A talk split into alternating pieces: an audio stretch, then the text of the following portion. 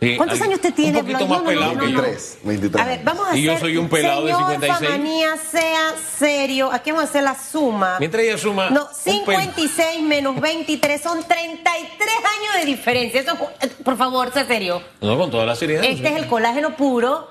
Usted tiene colágeno reciclado. Colágeno Reciclado. Converta, no, el de ella no es reciclado. No, pero- el mío, entonces. Bueno, más o ah, menos, por absorción. ¿cómo es el mío? Agradezca que se ve bien a los 56 años, pero no me diga que usted es un pelado como él. Mire, señor Blois, eh, a mí me... Aquí hay varias cosas que quiero dejar en la mesa. Aquí la gente, uno, varios elementos para que vayan anotando. Somos dados a hablar, Anote. hablar, hablar y hablar y a no hacer. Es lo que hemos estado viendo en los últimos 20 años al menos. Mucha propuesta, nada de, de ejecución. ¿Cuántos aspirantes a la presidencia que llegaron a esa silla hablaron del seguro social y hicieron algo? Todos. Ahí va, una. Dos, y esto lo digo con respeto al ex ministro de Economía y Finanzas, que también estuvo allí y que siento que pudo haber hecho. Entonces, ¿para qué hablar ahora? ¿Ok? Exacto. Segundo, falta de voluntad. Ese miedo al costo político bendito, que eso no existe. Igual te van a castigar y no vas porque no vas. Y punto. Entonces, no existe esa falta de voluntad. Y tercero, hablamos aquí hace un par de semanas del tema seguro social con el señor René Quevedo, que esta institución tiene 35 mil personas contratadas y el canal de Así Panamá es. tiene la mitad, 16 mil personas contratadas y es una empresa altamente eficiente. ¿Qué ha ocurrido en la Caja de Seguro Social para que esté así? Entonces, yo tengo tres problemas o tres pilares que se convierten en retos en los que tengo que trabajar. ¿Cómo hacemos que no prometan y que cumplan? Me gustó que ahí eh, eh, país tiene una propuesta, pero no es la propuesta para todo el Estado panameño. Claro. ¿Y qué ocurre en realidad cuando no hay voluntad política y quiero cambiar las cosas cada cinco años? Y esto último que le acabo de mencionar, que obviamente entra la voluntad, hay que hacer una reingeniería en el seguro para entonces después hablar Totalmente. de aumento de jubilación. Saca un poco de gente que, que está por diputado de, de principalmente eh, de la Asamblea. Así mismo es, bueno, primero que todo, muy buenos días a todos los televidentes y radioescuchas. Muy contento de estar una mañana más acá en Radiografía. No solamente son estos problemas que menciona Susan, yo, yo traía también algunos otros que, que como joven no solamente me preocupa, sino que he identificado y si no accionamos en este momento, eh, aunque ya el sistema de la Caja Social está en urgencias, en estado crítico, eh, va a llegar un momento en el que simplemente no va a poder ni operar, eh, no va a poder dar respuesta a la población que en primer lugar paga sus cuotas y que tiene derecho a acceder a este sistema y que en segundo lugar al, grupo de jubilados que esperan también recibir una, su, pensión de, de la Caja Social y realmente sabemos que los estados financieros son críticos para los próximos años. No es un tema que estamos eh, hablando de que en el 2040 va a suceder, estamos hablando de que en los próximos años, 2023, 2024, sabemos que hay una crisis que hay que atender y que urge, y yo quiero empezar por aquí, urge rediseñar el sistema de la Caja de Seguro Social. ¿Por qué? Porque de cierto modo sabemos que todo ha ido evolucionando, todo ha ido cambiando y sucede mucho que en su momento, cuando inicia el tema de, eh, de las pensiones, el sistema, eh, había mayor cantidad de personas que pagaban sus cuotas y digamos que en la pirámide estaba un grupo de jubilados que recibían, eh, digamos, su pensión. Sin embargo, esta, esta pirámide, si lo queremos ver como una forma geométrica, se ha volteado y ahora hay una gran cantidad de personas que requieren su pensión, que requieren su jubilación y poca cantidad de personas que pagan sus cuotas. Esto debido a muchos factores, informalidad, los jóvenes de cierta, de cierto, de cierta manera, y lo digo porque lo converso mucho con, con mi generación y es, no creo en la caja social, no quieren pagar las cuotas, no se quieren inscribir al sistema eh, ni de manera voluntaria. Entonces, eh, ¿a qué obedece esto? A que los jóvenes también hemos visto, yo lo he vivido con carne propia, varios familiares que primero para poder tener una cita es en dos años, eh, en un año, en dos años. En segundo lugar, eh, hay un trato denigrante cada vez que uno eh, va a hacer y trata de acceder al sistema eh, de la caja social y definitivamente son otros de los factores que se tienen que cambiar. Pero de los que tú mencionabas, en primer lugar está el diálogo de la caja social que empezó muy cuestionado desde el principio por desde la persona que se asignó como moderadora hasta los innumerables recesos que tienen en las sesiones debido a que no se logran llegar a consensos. Yo, y, lo, y recuerdo que se mencionó al principio este diálogo, es que tiene que haber un liderazgo, eh, primero, eh, que, que diera el ejemplo con acciones en este país y en Panamá abunda la gente eh, que le gusta opinar, pero que no le gusta accionar, la gente que le gusta criticar el sistema, pero que no propone. Yo siempre celebro y festejo cuando organizaciones eh, civiles eh, realmente cuando participan de espacios como estos, en vez de simplemente sumarse a la crítica, proponen y dicen justamente qué es lo que está mal y qué es lo que se debe cambiar, qué es lo que se debe reformar. Y eso va muy ligado a la caja que tienen muchas organizaciones, que es el alto número de empleados que sabemos que en, este caso suele ser inclusive un gran porcentaje botellas porque no cumplen con su horario, no cumplen con sus funciones y esto, esto definitivamente también aporta a el gran problema que tiene la caja social porque tienen un número que si bien es cierto supera y duplica la planilla del Canal de Panamá, que sabemos que es una que es una autoridad eficiente, que logra suplir su demanda. Sabemos que el tema de la caja es más complejo, requiere eh, sin lugar a dudas eh, muchos, mucho personal. Inclusive yo diría que esos 30 mil funcionarios eh, realmente, digamos, competentes en cada una de sus áreas, pudiera ser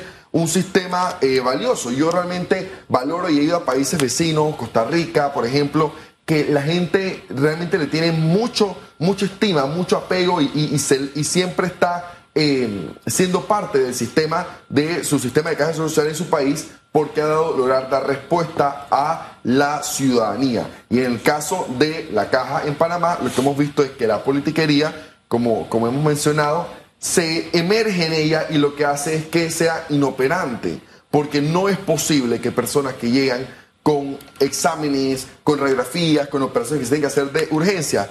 Producto de la pandemia, por ejemplo, que es cuando más se le ha apostado al sistema de salud, están todavía esperando citas, están esperando todavía algún tipo de, de respuesta. Yo, por ejemplo, asistí a, una policlínica de la agencia social donde la ficha ahora del seguro es digital, te la mandan por correo, pero ellos te la exigen impresa. Cuando ser algo que está en su sistema, son, son cosas esto es algo, un ejemplo muy tonto, pero es algo tan absurdo. Y nos hemos gastado millones de dólares en programas digitales eh, en las últimas administraciones, o sea, millones de dólares. Eh, y, sin embargo, todavía dentro de la misma institución hay comunicación errada. Te piden a veces la, la, ficha y si está después de los tres meses no te la aceptan. Y sí se puede aceptar. O sea, son muchas cosas, eh, Blois, que en realidad tenemos eh, como tarea y, y, ojalá que esta administración tome decisiones. Yo creo que ahí está la clave. Si queremos ver un cambio en el tema seguro social, a alguien le va a tocar tomar decisiones. Es que pareciera que la, que la burocracia también ha ido afectando todo el tema de la caja, pero eso es muy importante, porque no es solamente tener la voluntad política, no es solamente hacer eh, grandes promesas de, de, reformas del sistema de la caja, de, cambiar, estructurar, rediseñar el, el, sistema que sabemos que está desfasado, que sabemos que hoy en día tenemos más mayor cantidad de jubilados, que sabemos que hay menor cantidad de personas pagando sus cuotas, que sabemos que hay una, hay una, hay una expectativa de vida más, más alta. Eh, hay muchos factores que han ido cambiando y sin estadistas y personas que realmente tengan el conocimiento para tomar este tipo de decisiones, va rumbo al fracaso nuestro sistema de la caja.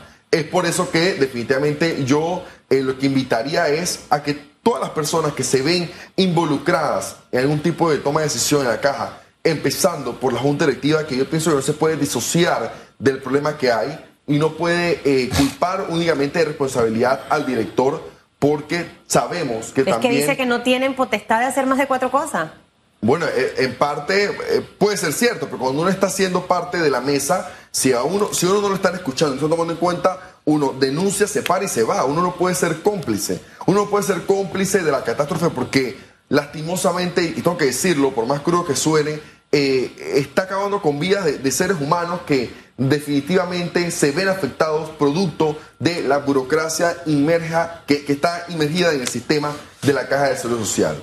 Y por otro lado, eh, también con el tema de la caja y los jóvenes, quería resaltar en ello, es producto, como bien decía, no solamente de, de lo que hemos visto con nuestros familiares, que, o sea, ¿por qué, ¿por qué pagar cuotas tan altas? Por ejemplo, en un sistema que no está resultando cuando vemos que hay otras opciones, digamos, en el mercado, que es lo que yo aspiraría, ¿no? Que, que la caja pudiera también atender necesidades de la juventud que hoy día, por lo que escucho de, mi- de mis compañeros, es, ¿sabes que Yo prefiero pagar eh, sistema de salud privado, un seguro médico que me pueda dar respuesta, que me pueda atender en el momento que lo necesite. Eh, realmente debemos tratar de reestructurar el sistema para que haya una oferta que supla lo que requieren los jóvenes y lo que requieren las nuevas generaciones, porque si no, en los próximos años no se va a poder pagar las pensiones al grupo de jubilados que viene. Es un tema al que tenemos que buscarle solución. No hay soluciones fáciles, pero en la medida en que sean integrales y veamos la integralidad del problema y busquemos soluciones integrales, no la más fácil, porque la más fácil es, hey, aumenta la de jubilación ahí. No, no, eso es lo más fácil. Exacto. Eso es lo No más es- fácil. No es. Pero si ponemos a trabajar, buscamos las mejores mentes, que las mejores mentes no necesariamente representan poderes, porque aquí lo que se hace es, espérate, vamos a buscar el poder de los gremios, de los sindicatos para que se reúnan. Bueno, ellos forman parte del problema. ¿eh?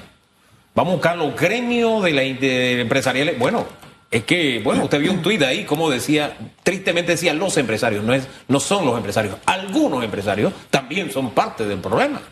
Entonces, por ahí nos vamos buscando esquemas que los que han causado el problema han formado parte del problema de que busquen la solución. No, aquí tenemos que buscar especialistas que busquen una solución integral sin pensar en el tema político. Hay muchas personas con. Lo pagó en dar en su momento, con la doctora Gloria Moreno de López en su momento, que tomó medidas. Lo tomó Martín Torrijos y claro que el PRD pagó un costo político por eso. Pero al final lo que cuenta es el país. O sea, hoy tenemos caja, gracias a que hubo gente que se levantó en ese momento y tomó medidas. Decisiones. Equivocadas o no, las tomaron y fueron valientes. Poquitas o muchas, pero yo se tomaron. de- Exacto, ahora es el momento de hacerlo. Yo soy de la opinión que se tienen que tomar las decisiones, por más duras que sean. No, no estar pensando en si nos reelegimos en el 2024 o no. Estar pensando en responder a una población que no estamos hablando de que si les llega un bono o no. Estamos hablando de que, de que se les pueda salvar sus vidas, de que se les pueda garantizar acceso a un sistema de salud del cual están pagando. Entonces, eh, el costo político es importante que esté en la mesa porque si no, se, si no está esa persona con la valentía de tomar decisiones, definitivamente que vamos a seguir teniendo el mismo sistema que tenemos y estoy muy de acuerdo. Hay muchas personas con vasta experiencia y conocimiento que, ojo, han sido parte a veces de estos diálogos de estas mesas, han aportado, eh, digamos, a hacer algunos cambios, pero al final quedan en eso, en opiniones, en, en diálogos muy, muy, muy bonitos y, y decorados que al final, si no se implementan, no sirve de nada, sino solamente para gastar la plata. o han tenido sus espacios de poder dentro de las diferentes juntas directivas y han formado parte de lo que hoy tenemos. Y ya pasó han su oportunidad. El, el tiempo no regresa. Siempre le, le digo insisto mucho eso a la gente. Aprovecha el tiempo. Hoy es el día para, para hacer las cosas buenas que puede dejar. Su nombre es una marca. Deje una huella positiva en, en donde usted trabaja con su familia. Es parte de lo que nos Donde toca sea que hacer. uno pasa, que quede Así un es. ejemplo de lo que uno es, de sus valores, de, de su compromiso con mejorar las cosas. En este caso, los que han estado involucrados con el tema, su compromiso con mejorar la caja de seguro social. Hombre, hoy los torrijistas están celebrando el Día de la Lealtad. Y fíjense lo que digo, torrijistas, por- no digo los perreístas, porque hay muchos perreístas que no son torrijistas. Así que le hago ahí la Y hay muchos periodistas que no son leales. Bueno, es